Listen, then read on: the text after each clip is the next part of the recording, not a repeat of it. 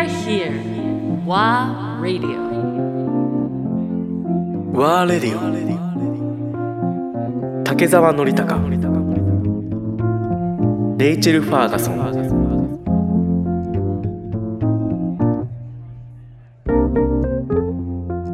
やっぱりメディアはすごく大事ですよね。本当に大事で最近なんかまあソーシャルメディアがあるので若者は、あのすぐあのままなんなん何でもについては分かる、分かるようにななれるんだけど、多分以前は、新聞で記事があるだけで今あのアイヌは自分の話は直接に伝えることができるようになったでしょ、ソーシャルメディアあのソーシャル SNS とかなんか使って、であの言った通りあのそのアニメもあって、でもアニメは作ったのは多分世界のトレンドのおかげかもしれない。なんか最近、あのマイノリティの声はみんな聞きたい。その話は聞きたくなりましたでしょ。多分あのアメリカも、えっとね、ヨーロッパでもなんか、いまあ、いろんな国でもあのみんなこの話はうん知りたくなりました。あと Netflix とかがあって最近あのバイリンガルの、えー映画とかはすごく流行ってる。以前は全部英語じゃなくても絶対に誰も見ない。あの、えー、G マークは読みたくないんだから。例えばなんかトム・クルーズのラストサムライは全部、全部英語だったでしょ？で、現在、あのいろんななんか映画とかはバイリンガルで、世界は狭くなりました。みんな、あのあちこちい、あの行ってるので、あのこれは最近、えっとね、まあ、えーメディアは認めて、こういうあの興味興味が持っていて、あのスクイッドゲームとかね、全部韓国語だけど、世界中はものすごくあの流行ってる。みんなはなんかあの K-POP とかなんか J-POP については分かるんだから、あのみんなおあの特に若者はオープンになりました。オープン。だからすごいいいチャンスだと。すごく面白い。これこの間りょあの梁山パークでやってもらったカムイの実の、えっ、と東ティモールの20周年をお祝いするカムイの実それはすごくその世界的なやっぱりその流れの世界的というかまあそのか東ティモールっていうのは民族自立のために独立したけれどもそれのアイヌと一緒にこうしたイベントだったじゃない？あれのきっかけの話とかはレイチェルのさっきの質問にもすごくこうするものだと思うしそういう世界的なムーブメントの中でアイヌの立ち位置みたいなものもまあ歌井さんが作り出したもあの企画したものだけどその話もぜひちょっとしてもらいたいと思う。うん。素晴らしいイベントだったから。はい、その5月20日、あまずその東ティモールという国があってその東ティモールという国が独立して20周年で,、でした。あの5月20日で20周年を迎えました。で私がなぜそれを私が企画をしたかというと2010年に愛知県で世界の先住民族サミットというその集まりがあってそこで東ティモールの、えっと、エゴ・レモスさんっていうアーティストさんと出会ってでエゴからそのティモールは独立するまでに、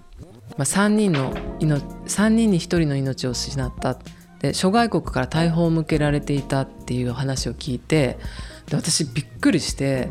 2010年は、まあ、私日本にいてそういう戦争というか大砲を向けられるとか命が3人に1人失うってどういうことなのかが全く想像がつかなくてでその後映画「カンタティモール」という映画を通してエゴレモスが言っていた内容が映し出されていて私は本当に驚いてあのエゴから話を聞いても、まあ、すごい少しの時間でその話を聞いていたのであの時代を間違えて聞いてるのか通訳さんがいたけれどももっと何十年も前なんか100年前の話なのかなんかいつの時代の話なのかが全くわからないぐらいちょっと整理ができてなかったんですけど映画「カンタティモール」を見た時に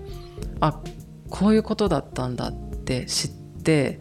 知ったというよりちゃんと理解がちゃんとというかそのエゴが話していたことを理解してそれでエゴにその映画を見た次の週にエゴがたまたま東京に来てたので会いに行ってその時2017年なんですけどエゴから私聞いた時全然理解ができてなかったけれども、うん、映画を見た時に本当にこういうことだったんだっていうことが分かったってそしてそこに日本が加担をしていたその、うん、ティモールを苦しめることに日本が加担していたっていうことも知ってで申し訳なくてでエゴに謝ったんですけれどもでもエゴはエゴやティモールの人たちは君が悪いわけじゃないしなんか僕たちは家族家族じゃないかってだから謝ることじゃないしアイヌだって大変だっただろうって言ってくれてやっぱり先住民族ってなんか先住民族をお互いを大切になんか自然とするところもあるんですけど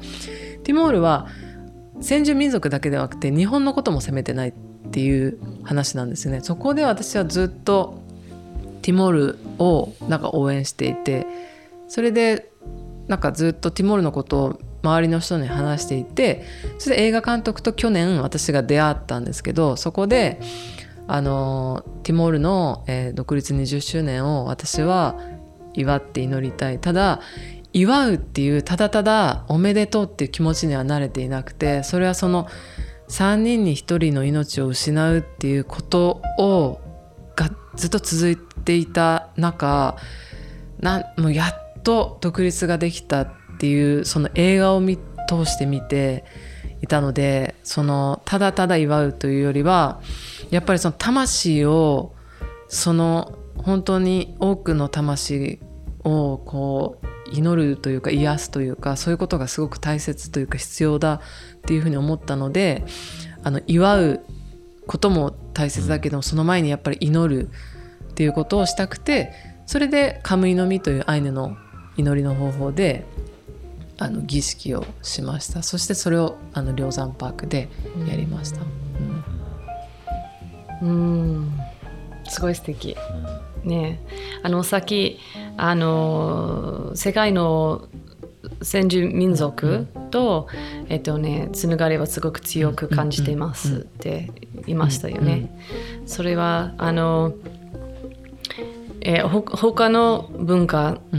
あのアイアイヌの人アイヌの文化はなんか他のあの国の先住民族と、あの特に近い、あのレレレーションシップつながりがありますか、それはどこだろう、と他の特に、うん、他の先住民族と近いもの、うん、近いものかなんか特に,、あのお互いは、うん、あのえっ、とね共感があるとか、うん。それはあーでもなんかこれ私言葉で伝えるのが難しいんですけど、会った時に分かるんですよ。なんかそれは私あのマオリニュージーランドのマオリの人も、あとハワイの先住民族の人も